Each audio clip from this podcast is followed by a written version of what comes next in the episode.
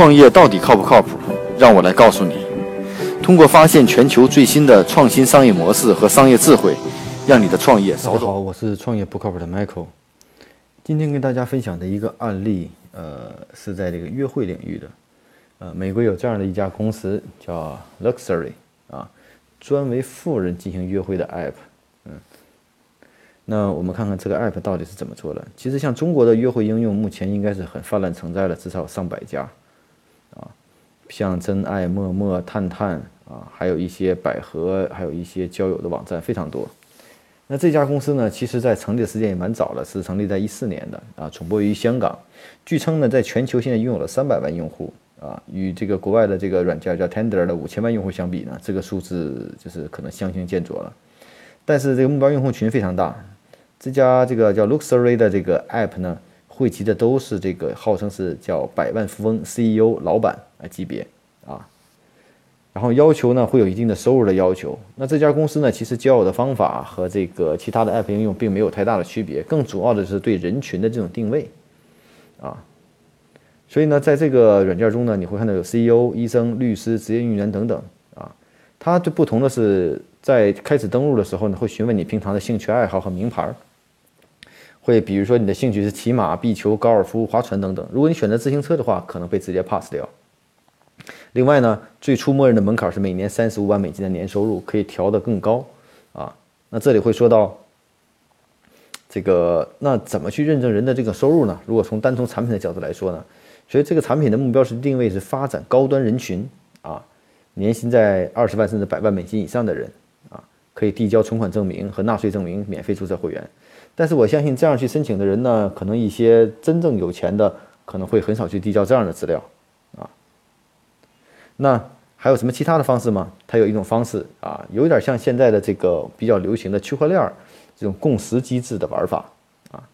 进来以后呢，他们会有一个流程啊，会让这个允许成员塞入啊，会有一个这个投票的机制。当新人进入以后，如果经过某部分人的这种认可投票超过百分之五十，就可以被申请为新人；如果不行，就会被拒绝掉啊。所以这种机制听起来倒有点像区块链的这种机制。那据说呢，这家公司目前呢也正采取比特币的方式，啊，比特币加密货币开始作为付款方式，并也在考虑用区块链的东西来解决这种身份认证的一些问题，啊，所以呢，呃，目前这家呢公司呢，从数据来说呢，核实过收入的会员有百分之四十一每年的收入都超过一百万，所以它主要成为百万富豪提供优质单身约会的第一软件。那市面上有很多人对此软件有一些不停的这种争议，啊，这个软件最初的名字呢，就是叫这个叫去掉穷人，所以很多人对此有很大的非议，啊，但是呢，从这个产品的定位来说呢，我个人认为是比较精准的。那至于它怎么去拓展到这么多的高质的优钱的有钱的用户呢？那是它有一定的运营方法。那另外呢，竟说最近有听说这家这个公司呢，呃，目前在什么呢？目前去。要斥巨资啊，在一五年的时候还要去购买一个城市的命名权，要以它的名字来命名一座城市的名字啊。那据说那的名字的名字叫隐山啊，要改成这个叫 Luxury USA 啊。所以说可以看到，这个在富人成群、在高端人群的是什么是玩法是尽持花样啊。那这样的 APP 呢，其实在国内是不是也会有这样的机会呢？我觉得大家。也可以去看，至少在线下有很多种各种的不同的高端的俱乐部都在解决同样的问题。但是有没有一很好的线上产品，数字的是用社交软件啊来完成这样的产品呢？我觉得这个倒是可以常去探讨的。虽然运行这样的项目呢会集聚大量的资源，那我们知道在国内有各种的这种高端的这种人群的社群啊，在创业圈里大家会知道像湖畔大学啊，还有这个上海外滩五五啊，有很多的这种高端的这种社群，甚至线下的各种的富豪俱乐部。等等，那以这种线下为组织的话，能不能打通通过线上的产品来完成？那除了具有一定的资源整合能力以外，还有一定的这种对富人来说个人隐私保密的机会啊？